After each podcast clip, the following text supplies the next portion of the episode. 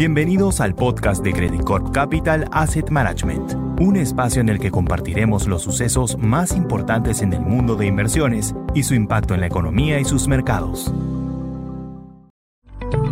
Innovación es una de las grandes tendencias del mercado latinoamericano. Por esto, en Credit Corp Capital Asset Management hemos creado un fondo único que permite invertir en las empresas más vanguardistas de la región. Credit Corp Capital Latin American Innovation Fund. Una oportunidad de inversión atractiva para quienes buscan acceder a compañías de rápido crecimiento en Latinoamérica que trascienden con innovación. Invierte con tranquilidad, porque con nosotros accederás a un equipo de más de 20 reconocidos expertos de toda la región, con amplio conocimiento local e internacional que seleccionarán las mejores alternativas para tu inversión. Invierte con seguridad en un vehículo de inversión domiciliado en Luxemburgo altamente regulado. Invierte con sostenibilidad compañías innovadoras de diversas industrias que generan impacto en la calidad de vida de las personas y que se han transformado en agentes de cambio en la región. Credit Corp Capital Latin American Innovation Fund. Una nueva oportunidad de inversión única e innovadora. Credit Corp Capital. Aliados, potenciando sus decisiones.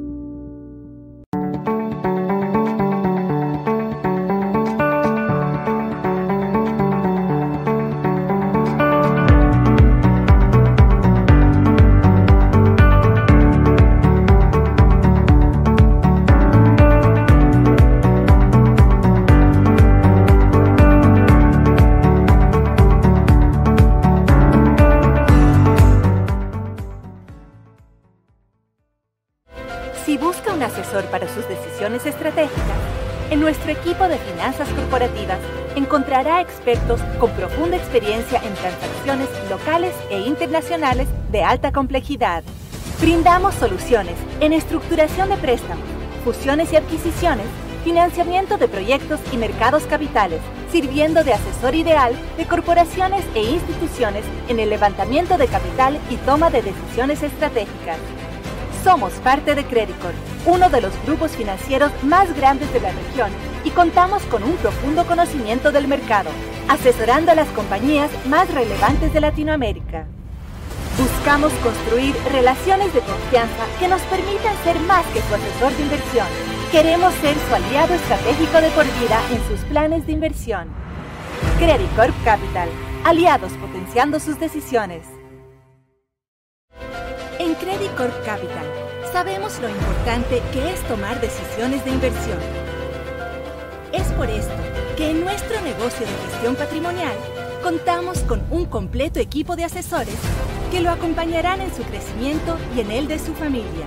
En nuestro compromiso de otorgar las mejores oportunidades de inversión, sumamos a nuestra propuesta de valor Credit Corp Capital US una plataforma internacional de inversión con las ventajas de un entorno regulatorio desarrollado y reconocido globalmente. Buscamos construir relaciones de confianza que nos permitan ser más que su asesor de inversión. Queremos ser su aliado estratégico de por vida, entregándole una asesoría integral y personalizada, donde el centro es usted y su familia. Credit Corp Capital aliados potenciando sus decisiones. En Credit Corp Capital conocemos la relevancia de construir un mercado de capitales sólido y transparente. Ponemos a su disposición nuestro equipo especializado en mercado de capitales, capaz de ofrecer las mejores oportunidades de inversión en Latinoamérica y el mundo. Reconocidos expertos en market making en acciones y bonos, altamente calificados para realizar las más complejas transacciones de la región andina. Contamos con una plataforma de más de 30 años de experiencia en operaciones de mercado de valores, manejado por especialistas de ejecución y research con enfoque en Latinoamérica. Somos parte de Crédito, uno de los grupos financieros más grandes de la región. Buscamos construir relaciones de confianza que nos permitan ser más que su asesor de inversión. Queremos ser su aliado estratégico de por vida. Credit Corp Capital. Aliados potenciando sus decisiones. Bienvenidos a todos, gracias por unirse a este evento que hemos preparado para ustedes. Eh, en esta ocasión tenemos eh, a Nubank, la historia del unicornio de Latinoamérica. Esta es la segunda edición de una serie de webinars que hemos preparado para ustedes, en el que les presentamos las historias de las empresas más innovadoras de la región. La innovación, usualmente confundida con tecnología, es la capacidad de las empresas de reinventarse, de, reinventar procesos, productos y su propuesta de valor para adaptarse a un entorno cambiante e identificar nuevos mercados y oportunidades. Es así que nuestro fondo, Latam Innovación, ofrece la oportunidad de invertir en tendencias actuales en Latinoamérica, con rendimientos atractivos como del 18% en lo que va del año y de 9% desde su creación en noviembre de 2022. Entre las principales tendencias en desarrollo que encontramos, vemos software e inteligencia artificial, e-commerce, innovación industrial, entre otras. Entre el universo de empresas que existen, el fondo tiene la capacidad de detectar e invertir en las tesis que son y serán ganadoras estructurales en el tiempo. Una de estas empresas es Nubank, el banco digital más grande de Latinoamérica. George Friedman, Investor Relations Officer de Nubank, y Santiago Arias, gestor del fondo Latam Innovación, eh, analizarán y nos contarán sobre la evolución de Nubank, los servicios que ofrecen y el desarrollo de su negocio. Importante decirles que en la parte inferior de la ventana de Zoom en la que están, podrán encontrar el botón de idioma en la que podrán hacer el cambio eh, al español, dado que la presentación va a ser en inglés para su mayor comodidad. Y también decirles que durante la presentación pueden eh, enviarnos las preguntas que tengan a través del botón QA y estas serán respondidas hacia el final de la misma. Sin más, los dejo con Santiago George para que nos cuenten acerca del fondo y de Nubank. Hola, muchas gracias a, a, todas y todos por acompañarnos a este webinar y gracias José por la intro. Este es el segundo evento donde analizamos en conjunto los topics de nuestro Fondo de Innovación Latinoamericana y esperamos tener más en el futuro cercano para que todos ustedes conozcan de cerca la calidad de las empresas innovadoras que tenemos en Latinoamérica. Al igual que mencioné en nuestro primer evento, el lanzamiento de nuestro fondo de innovación surge de una necesidad de nuestros clientes que nos decían, no, yo no invierto en Latinoamérica porque vivo acá y no quiero exponerme más, pero al mismo tiempo también se sentían alejados de los casos de éxito de nuestra región. Así que hemos creado este fondo como una invitación a todos ustedes para exponerse al futuro de la región. Y la mejor manera de pensar en esta oportunidad es con la siguiente reflexión. Y esta es, ¿les hubiera gustado invertir en Apple, Facebook, Amazon, Tesla hace 20 años? La respuesta es obvia, pero no podemos volver en el tiempo, ¿cierto? Así que la mejor manera de hacerlo es replicar esos casos de éxito en una región donde estos procesos tal vez van un poco más atrás y se puedan repetir. Es más, si vemos el retorno del segmento de innovación latinoamericana de los últimos cinco años, este ha sido ampliamente superior al del Nasdaq. En el caso de Newbank, este año ya va a 66% arriba y creemos que esto es solo el principio. Con este pensamiento me gustaría empezar la discusión con Jörg y conocer un poco más sobre este gran caso de éxito, el unicornio de Latinoamérica. Eh, voy a pasar a inglés. Jörg, many thanks for being here with us today. We really appreciate Jörg, your time. Muchas gracias por estar we con have known each other hoy. from a long time ago, and I know you have seen the evolution of banking in our region. Tiempo. Sé que has and visto globally. la evolución so I cannot think of anyone better than you to help us understand the trends Así que in the no que industry. haya nadie mejor que Which tú brings para me to the first topic I would like to discuss. Um, the fintech lleva al primer revolution has taken many shapes, with some companies succeeding in the La payments area, others in wire transfer, savings plans, and so on. But there are very few success éxito en planes cases in ahorro, en uh, overall banking, and particularly in personal credit. So, if you could please walk us through a bit of the history of how Nubank has become one of the fully fledged uh, digital banks in the world to succeed in more than one country, actually. Uh, and again, thanks so much for being with us today. Muchas gracias por todo, muchas gracias por la audiencia. Uh, es un gusto uh, estar con vosotros aquí. Uh, voy a pasar para inglés para que puedan entenderme un poquito mejor, pero una vez más, mucho agradecido por la invitación. and with regards to your first question about, you know, how did we evolve and, and got in the point that we are, Santiago? Um, I would refer uh, initially to uh, slide number three uh, of our presentation. And for the audience, this uh, presentation will be also available in our uh, you know, uh, investor relations website. You can see that the company was founded back in 2013. The first you know, clients that we started gathering you know, came in 2014. Uh, the company originally uh, was uh, founded by you know three people: a gentleman you know from Colombia called David Vélez, Edward Wible, which was our initial CTO, and Cristina Junqueira, a Brazilian. You know those three were seeded back in 2013 by three funds: Sequoia, Uh, Kaszek, uh, the venture capital that also funded uh, at the time Meli, and QED. QED is a family office you know, that was put together by Nigel Morris, who was one of the co-founders of Capital One. And I am bringing that to you because this starts explaining a bit of our origins and what Nubank did of different. So Uh, in 2013, uh, David, after uh, leaving Sequoia, you know, for whom he worked at you know, the partner for Latin America, he was you know, willing to launch his own business. And he realized that you know, the financial services in Brazil and in Latin America were suffering with you know, a lot of Uh, um, uh, uh, blocks in terms of customer service. The financial systems in the region were extremely concentrated in a few players that never had to really focus on quality of service. So starting in 2013, our mission was, and I think it still is, to fight complexity and empower people in their financial lives. Uh, and uh, you know, taking into consideration uh, you know the way the company was founded and the people who seeded us from the beginning, we took also advantage to leverage on the expertise of these people. Particularly, I mentioned Nigel Morris because Capital One was one of the few examples of a new player that ventured into credit and was able to succeed in a very competitive market like the U.S.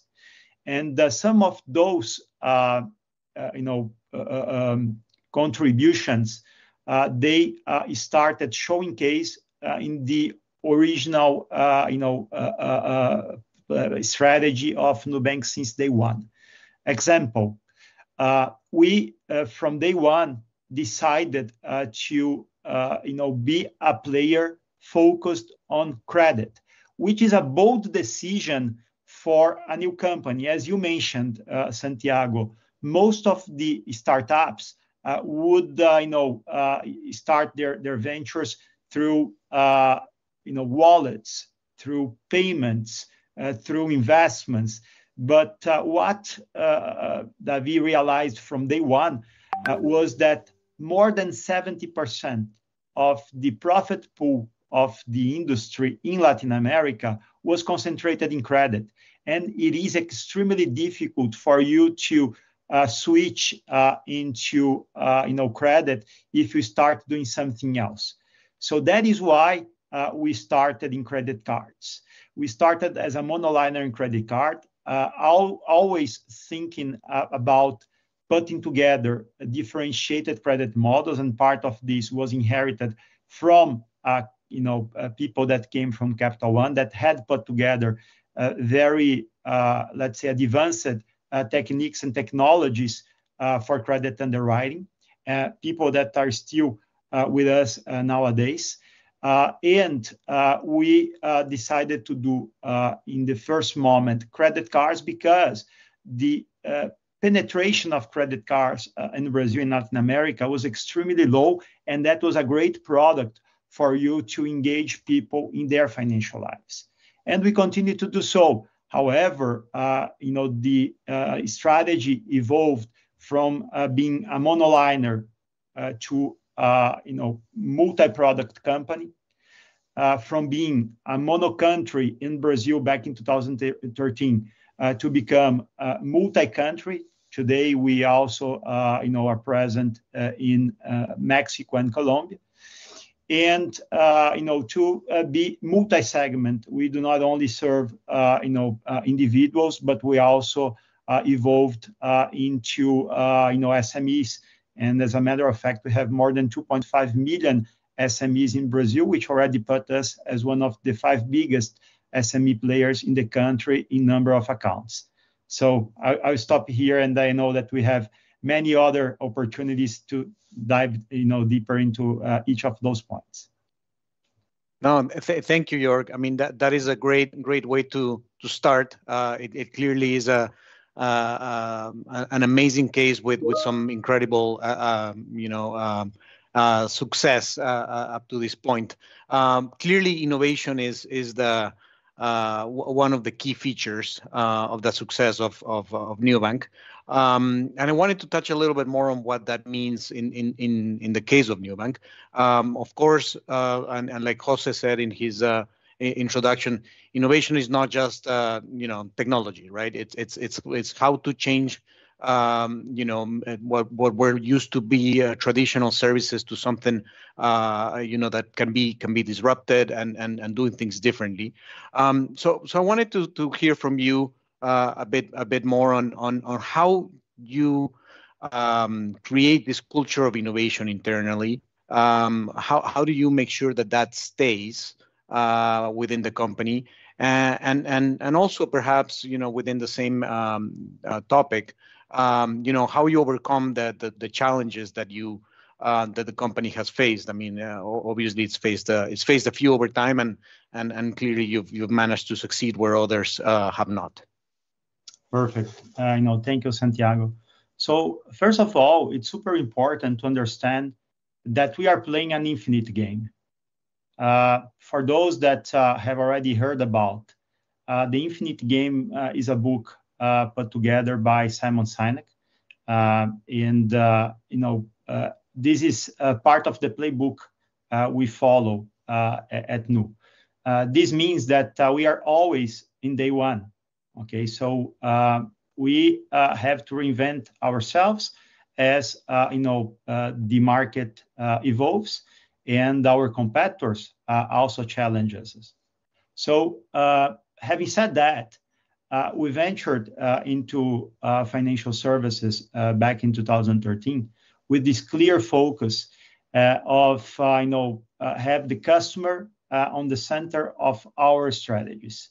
And this encompasses you know, building an architecture that would have experiences in the forefront of everything that we do based on the ultimate technology, both Uh, mobile and cloud-based uh, technologies, uh, with, though, a very human-centric approach in everything that we do. Just you know, to lay out some of these differentiations, I would highlight that you know, we have been able to develop our own proprietary technologies, such as our own core banking system, our own card processor. Uh, and uh, we uh, acquired you know, years ago an immutable database called Datomic, through which we are able to operate into you know, very you know, big data lakes that allow for hyper-scalability and optimization built on those Uh, robust uh, data lakes uh, that deliver ultimately superior customer experience in a secure environment. But I would say that, of course, as you pointed out, innovation is not only about bringing new technologies, but about reinventing ourselves as time passes.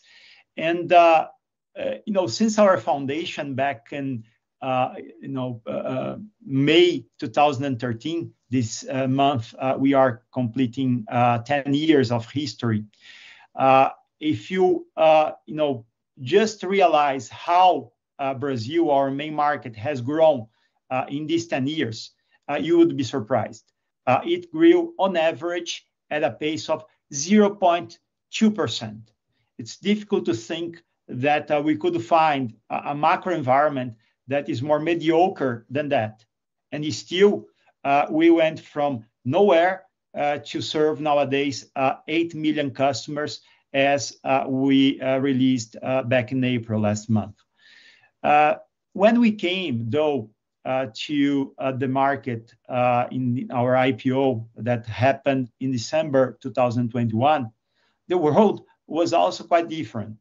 We were operating at that time Uh, in an environment of low rates, and that was uh, the perspective uh, for the upcoming years. We were working in a scenario that was less volatile in terms of asset quality, and we were working with you know, a scenario of less risk aversion. So how those things changed over time, and how was the reaction, so the adaptation of the company to this new reality? Because I think this exemplifies what we talk about innovation, because sometimes innovation has to do with adapting yourself in a very short uh, you know, uh, uh, you know, term.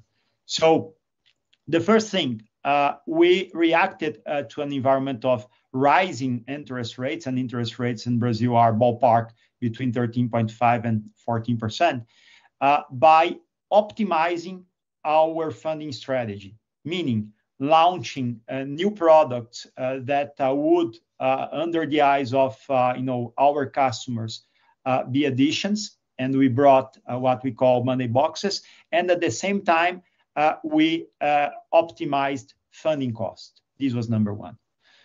Number two, taking into consideration the volatility in asset quality, and you have seen Uh, NPLs uh, you know, increased quite a lot uh, in Latin America overall, but particularly in Brazil. We reacted by tightening our credit standards for our riskiest product, which was unsecured personal loans that was launched amid the pandemic, and for which we didn't have still a very long you know Uh, expertise in terms of uh, observing the behavior of this product through different cycles. Uh, at the same time, we expedited the launch of secured lending, which was not originally in the forefront of our strategy by the time of the IPO. You know, approximately two months ago, we launched officially our you know payroll product in Brazil. And finally, in terms of uh, risk aversion, how did we react uh, to increased risk aversion? Uh, we doubled down in terms of efficiency.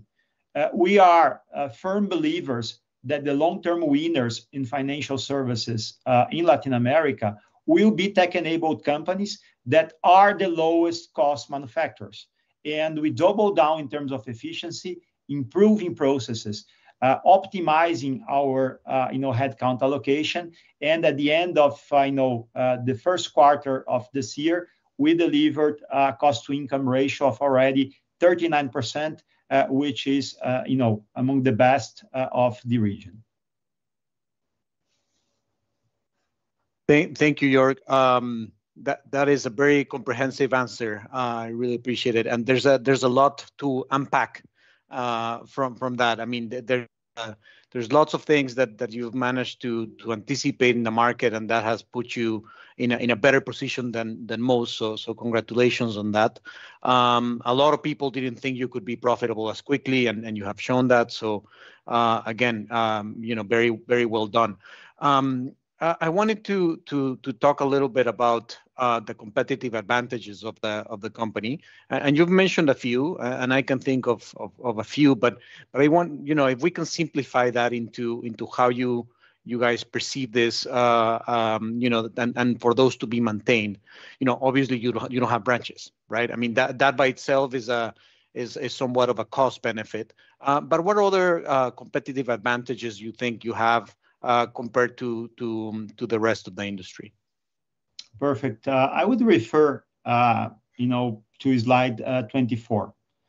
so we can double click in terms of some of our competitive advantages. But whenever we talk about, you know, um, the strategy over the long term, I will revisit what I just said Uh, at my previous answer, which is we believe that the long-term winners of the uh, financial services in Latin America uh, will be tech-enabled companies that are the lowest cost manufacturers. Okay, so whenever you think about, a you know, company that operates into financial services, you can unpack their cost structure in four different buckets. And forget about the labels. If it is a digital bank, if it is uh, an incumbent bank, if we're talking about century 21st, if we're talking about, uh, you know, century 19th, uh, you can always think about the cost structure into cost to acquire clients, cost to serve, cost of risk, and cost of funding. So starting with cost to acquire, we have a cost of acquisition of new clients Uh, that, uh, you know, on a fully loaded basis, is running at $6.5 only. Uh, and I, I'm talking about fully loaded because this includes $2 of paid marketing. Many of the fintechs, worldwide speaking, when they talk about cost of acquisition, CAC, they talk only about paid marketing. And in our case, this is fully loaded, which also encompasses costs such as Uh, costs from credit bureaus, printing and shipping of cards. Uh, so, uh, this cost, as per a recent survey done by McKinsey, it is one of the lowest worldwide. And why is this so low?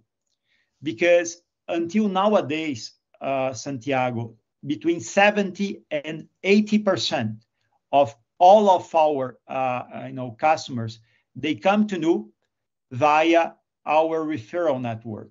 It's a word of mouth, member get member, without uh, Nu, uh, you know, having to spend a single penny in terms of marketing. So this talks very closely to the quality of service. Our NPS is, you know, between 80 and 90 points in the different geographies that we operate. And for those that are not, you know, fully aware about what NPS means, Uh, you know, this is a metric that, uh, you know, measures uh, quality of service, and it usually the double of the average of other incumbent banks in Latin America, and our numbers are also the double of the average of other fintechs in the region.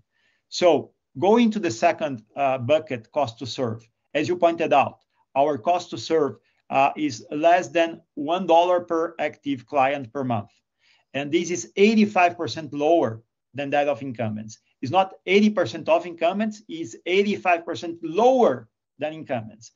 And why uh, is that? Uh, you know, this occurs because we serve right now 75 million customers in Brazil only, with approximately 6,000 employees. A bank with a similar scale, serving similar amount of, uh, you know, customers, would count with approximately 100,000 employees and between 3,000 and 4,000 branches. As you pointed out, we have none. Okay, so uh, this is on cost to serve. However, uh, there are other important, uh, you know, features that allow us to achieve the lowest cost of manufacturing. Cost of risk. If you are operating in consumer finance, it's critical that you develop a very differentiated, you know, Uh, uh, credit underwriting machine. Our credit underwriting is fully based uh, on artificial intelligence and machine learning that get upgrade sequentially as we grow our data lakes. And as a matter of fact, as you can appreciate there, our NPLs in Brazil are already running at 5.5%.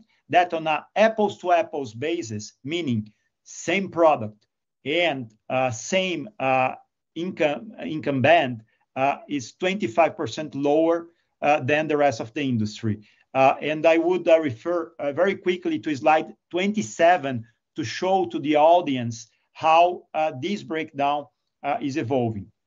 What you see in this slide 27 is that not only we have maintained much lower Uh, NPLs versus uh, the rest of the industry, uh, but we have widened the difference over the last you know, few quarters. And this has to do with the you know, ongoing apprenticeship that we have on you know, getting this data from our clients and expediting on the credit underwriting machine. I think the slide is not there, but we will come back to that I know, later on. I will just finish here on uh, cost of funding. Cost of funding, uh, we developed one of the strongest franchises uh, of local deposit. So sorry, this is the slide I was talking about. Nu is the purple line. The system, as highlighted by the central bank, is the gray line. And you can see that particularly for uh, you know uh, the uh, lower income bands, which concentrate most of the market in in the region, Nubank has performed better you know, and has widened the difference. So you see that you know in Brazil, you know more than 80% of the population earn a bit more than three or up to three minimum wages per month. And these are Uh, the uh, you know uh, charts in the you know upper part of this slide. And you can see that we have been you know consistently better and even widening the difference versus the rest of the industry. So coming back to the last point, as I was you know highlighting, cost of funding, we put together already $16 billion of cost of funding, of sorry, of funding, all coming from retail deposits, our own clients without having to go uh, into wholesale funding. And this is essential because if you're operating in a market that is super concentrated, as it is the case of Brazil, Mexico, and Colombia, uh, wholesale is not an option. Uh, so a competitor will not be glad funding another competitor. Securitization is not an option because those markets are super shallow and they usually close when you most need them. So we really need to develop our own deposit franchise. And this is what we have done. Nowadays, we operate with uh, approximately 80% uh, of the interbank deposit in Brazil as cost of funding, uh, which is already close to other incumbent banks that are between 65 and 70%. It's higher, but you know, close. And with a loan-to-deposit ratio that is only 31% in Brazil, way lower than the average of Brazil, which is approximately 100%. So at the end of the day, putting all of those buckets together, we have become the lowest cost manufacturer of the industry already. And when that happens, two other things follow. First, you can enter into pockets of money that other players uh, will not be willing to or cannot do. And Second, you can price your products lower and you still have very compelling unit economics.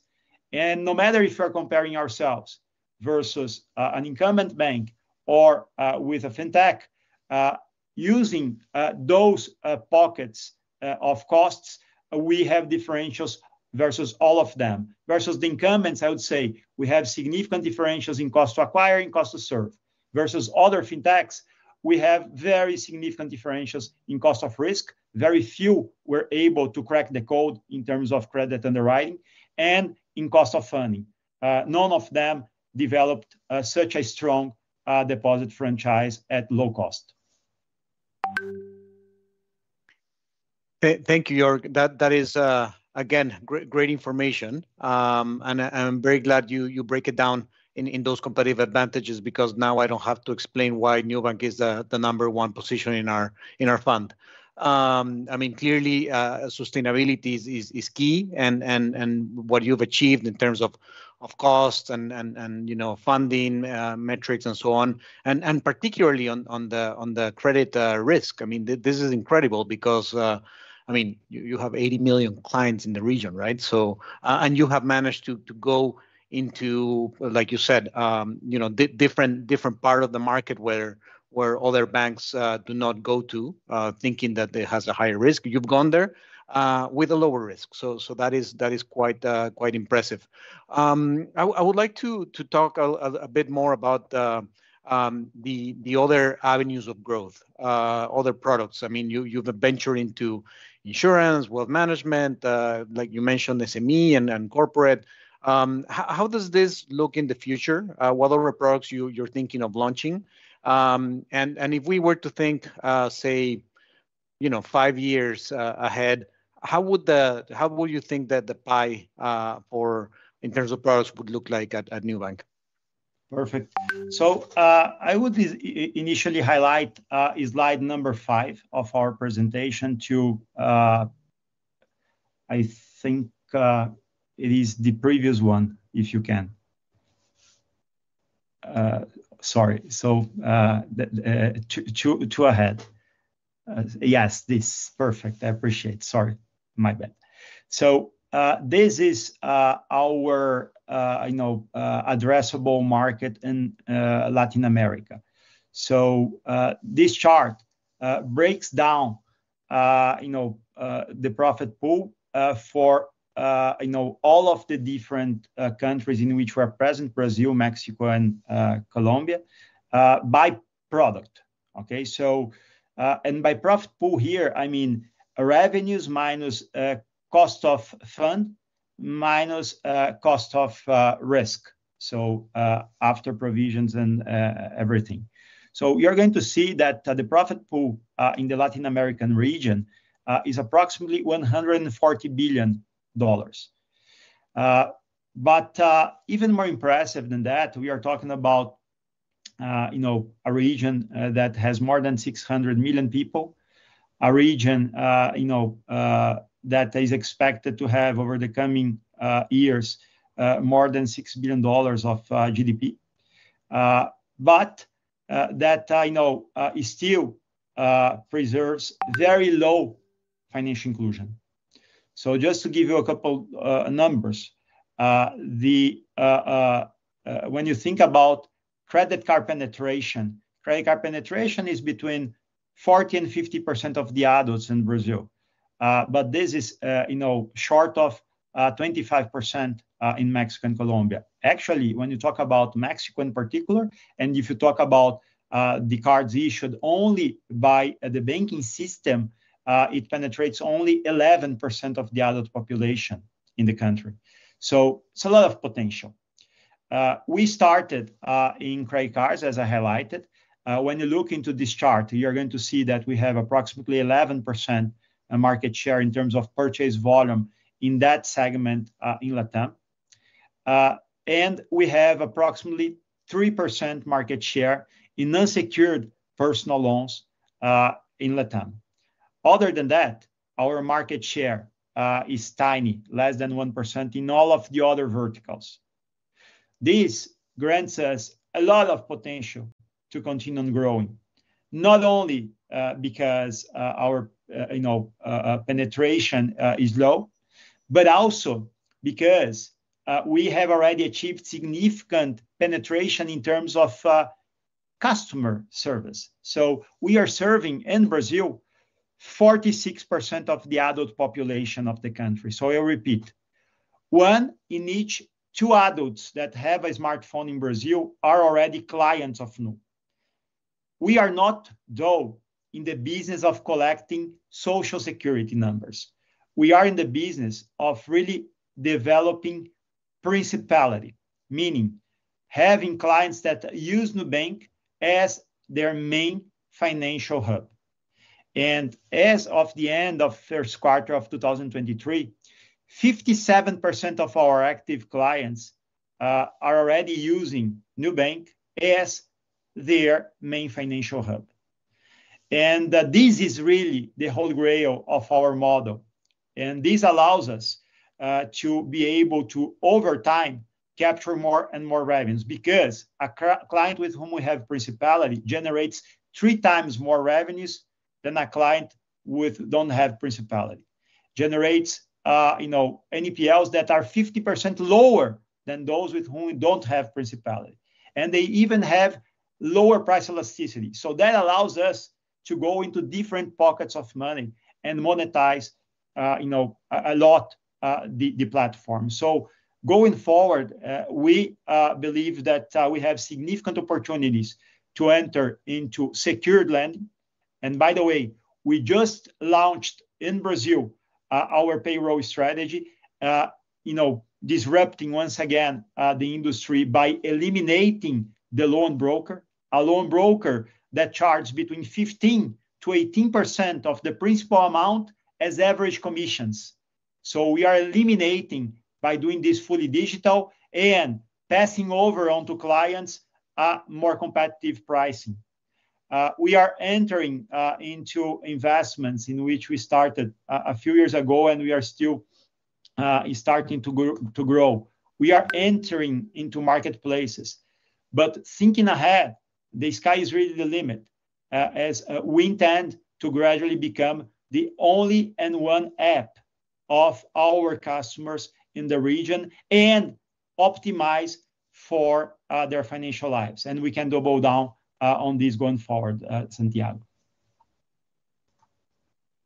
Thank you, Jörg. And this slide that you were just showing is is really, really interesting to show the the opportunity that's still available for for you. And, and, you know, I think obviously, uh, you know, uh, time to market is is key for for any startup, really, and for any company.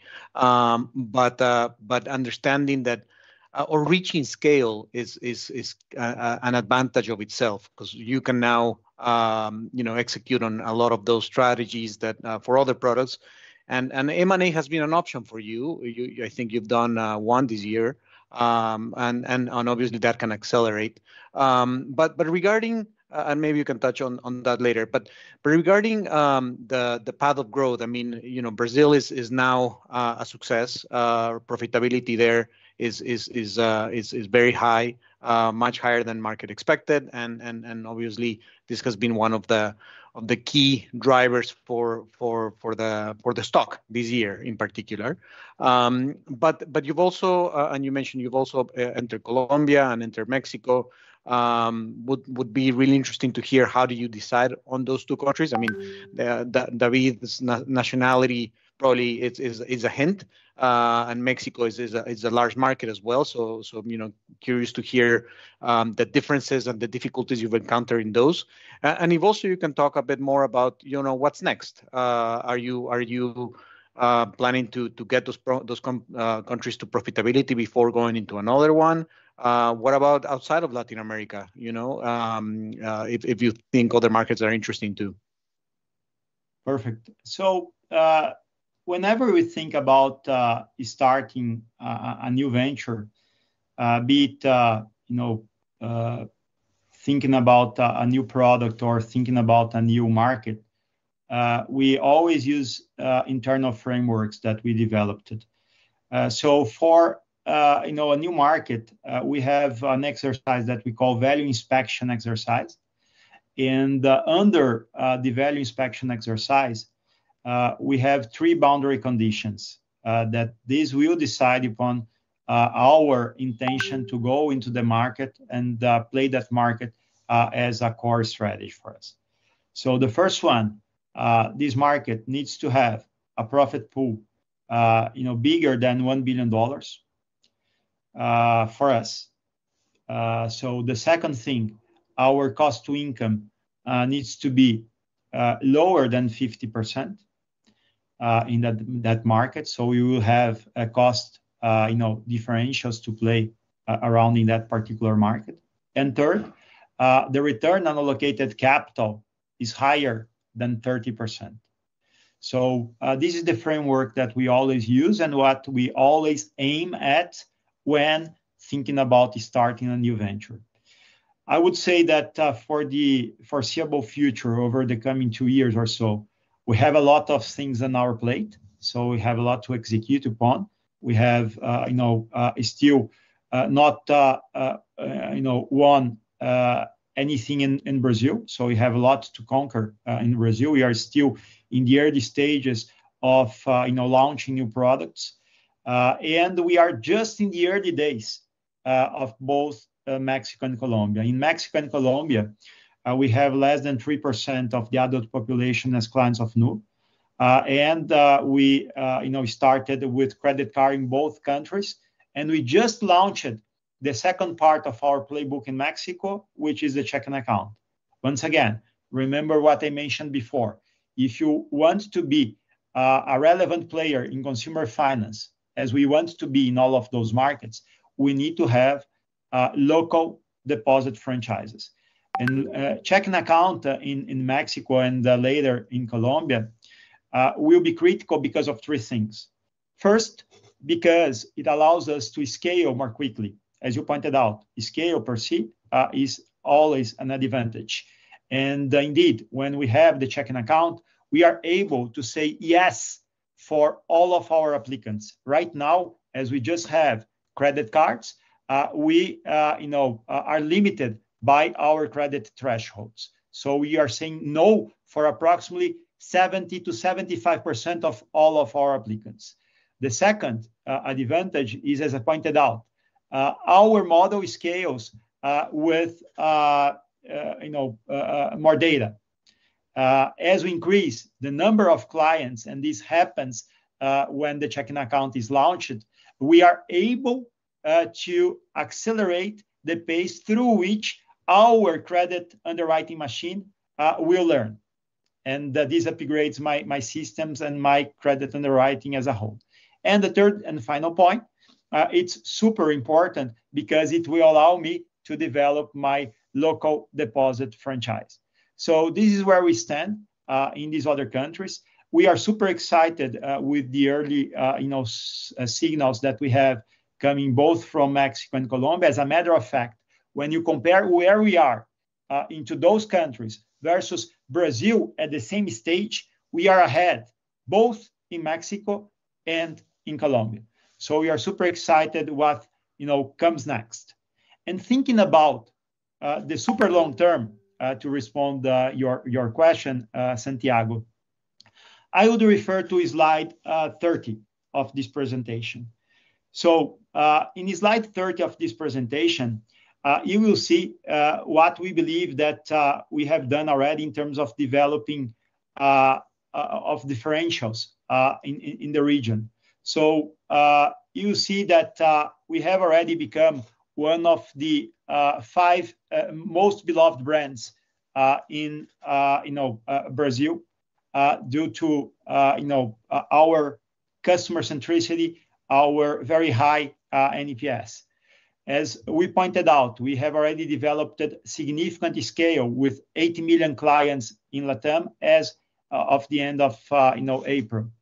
Uh, we have you know proprietary models that treat data with hyper customization and hyper scalability.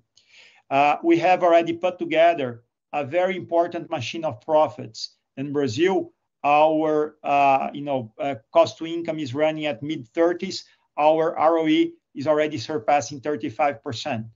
Uh, and we put together a very talented you know group of people from 45 different geographies at Nu. So when this happens, this allows us to go into the next chapter of our strategy, which comes into the next slide, slide 31. Uh, we are putting together uh, what uh, we are internally labeling as, you know, a money platform. What is the money platform? The money platform is a concept that we created that I know resembles what would be you know social media platform or ecosystem, but for optimizing money and financial services. We believe that uh, you know especially taking into consideration the next wave of uh, technology, and we believe that AI might be the next internet uh, in terms of you know, you know upgrading the experiences and you know technological processes. We are in the forefront of creating a new platform that uh, would uh, you know really develop the one and only app of financial services, optimizing all the financial decisions of our customers. So, uh, you know, just think about the amount of social welfare that you could create if all of the, you know, financial decisions in your life would be optimized for the best products with less intermediaries, Uh, with the best returns. So, uh, what we want to create over the coming 10 years uh, is this platform, in which we would concentrate these relationships with our customers to be able to optimize their financial decisions, and that would allow us to also go beyond other non-financial products, such as marketplace, Uh, such as uh, advertisements, and so on and so forth. With that, we would increase further our total addressable market in the region, at the same time that we would create more value, not only for our customers, but uh, for the society as a whole. Thank you, Jörg.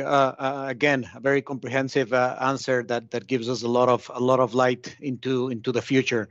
Um, I had several questions on on on competition, uh, but I think you've pretty much uh, answered quite a lot of them. So there's just one that that remains uh, in in my mind.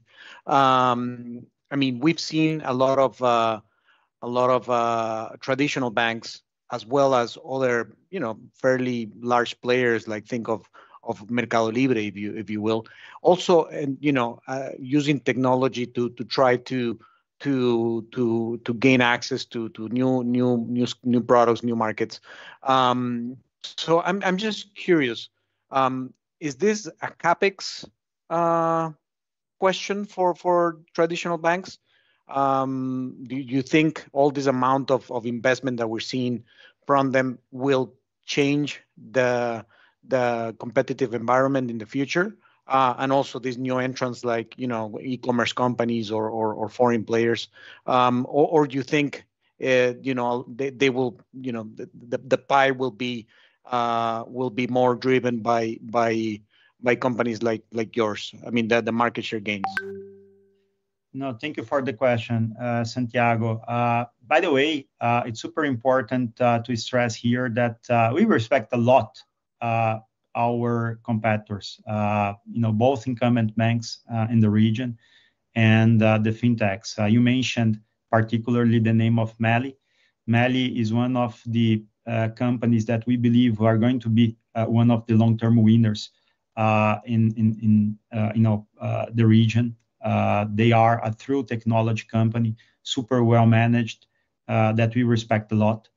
And you know, even when we talk about incumbent banks, Uh, we believe that uh, it's not a monolithic block. So, uh, within the incumbent banks in Latin America, we have some of the, you know, best managed banks in emerging markets. But also some, you know, of the the worst managed, you know, banks in emerging markets. So, we will see a lot of transformation Uh, happening uh, in the system. And of course, uh, you know, the the best managed incumbent banks will adapt themselves to survive in the new, you know, competitive landscape. And, you know, maybe even increase their share versus what they have nowadays. Okay, so we believe that the, the size of the pie as a whole will continue to increase as we have higher financial inclusion and, uh, you know, uh, optimization of the financial decisions. So this is super important uh, to stress. And in terms of, um, you know, what is going to happen and how the the incumbent banks reacted so far, they reacted in different ways. So, many of them created their own, you know, digital banks. So Itaú with iti, Bradesco with Nexti, Uh, you know, uh, in Chile, uh, BCI with MACH, in Colombia, Bancolombia with Nequi, you know, Davivienda with Davi DaviPlata, Regional with, you know, Hey Banco, and so on and so forth. So a number of examples. You know, some of them are more developed than others. Um, but they are still trying to uh, you know find the equilibrium in terms of credit underwriting, as I pointed out. Uh, it passes through uh, redesigning your concept about you know underwriting. And one thing that is super important is that it's not only our technology that allowed us to get into the point that we are, but also our cost advantages. Because once we have a true cost advantage, you can enter into those pockets of money uh, that other banks would not be willing to go. Uh, you develop principality, and this uh, reinforces the flywheel of getting better asset quality. So I would say, you know, these banks will have to rethink their cost structures. They have managed to cut costs significantly, but they still have costs that are 85% higher than the average of those true technology companies. And this is where I think most of the changes uh, will happen over the course of the coming years. Uh, having said that, other things that uh, you know banks have done, they have increased quite a bit their you know Net Promoter Score, their quality of service. And this is a process that will continue to happen. So in other words, competition is getting tighter and tighter. Uh, the uh, you know very competent uh, you know players that are dominating the industry, they are for a reason, because they are competent, and they are you know transforming themselves to be competitive in the new environment. We just think that we are you know some steps ahead in some of those competitive you know areas, and we will be able to continue maintaining Uh, you know some of these uh, competitive advantages as uh, the pie grows over time. No, thank you, Jörg. Um, that's very interesting. And the question that I see from this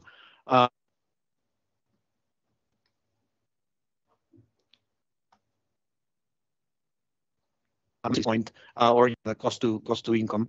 Um, and uh, just for answering that question right away, um, I think the majority of banks, uh, I mean, I think the range is about 40 to 60, right? So so there's a significant, it's significantly better at Nubank, which is obviously key. Um, I wanted to to touch on a separate topic, which is also very, very important to us. Um, I think my my image froze. Uh, sorry about that. But can you hear me okay? Yes, I can hear you okay. Okay. Yeah, so so one question, and I know we're getting to the to the hour, so so perhaps this is the last one, then we can see questions from uh, from our viewers. Um, but it's regarding ESG. As you know, ESG is very important to not not just to us, but in general, is is a trend that has been has been uh, growing in the in the region uh, or globally. So I wanted to see how you Uh, in particular are thinking about um, about ESG. Um, you know, you mentioned uh, at the beginning of the presentation, the importance of Sequoia, you know, Berkshire is also a shareholder, uh, Capital One, and so on. So in terms of governance, um, you know, perhaps you can you can tell us a little bit more on how they help you determine the strategy. And in terms of, you know, part of the same question, the social and the environmental, Uh, I mean, I can clearly see some environmental uh, benefits from, from you know, just being being a more efficient bank and not having all those branches and so on, and and socially as well, reaching reaching more customers. But but perhaps tell us a little bit about how you guys are seeing this uh, internally. Yes, actually, ESG is, um, you know, cornerstone for us. We were conceived as, you know, under a mission Uh, to, uh, you know, uh, simplify financial lives and fight complexity, right? So, it's part of our mission, you know, to improve the social welfare of the communities in which we are. And as a matter of fact, I am glad to say that yesterday we launched our first ESG report. Uh, for those that want to access, uh, it is available in our investor relations uh, website. And I'd say that one of the most important, you know, drivers for our ESG strategy has been in terms of, you know, diversity and inclusion, as well as you know financial inclusion. you're going to see that you know approximately you know 10% of our customer base Uh, did not have any uh, financial relationship before uh, you know get you know become a client of Nu. So we are including financially a number of customers. More than 30% of our you know credit card customers did not have a credit card before. More than 40% of our personal loan customers did not have a personal loan before.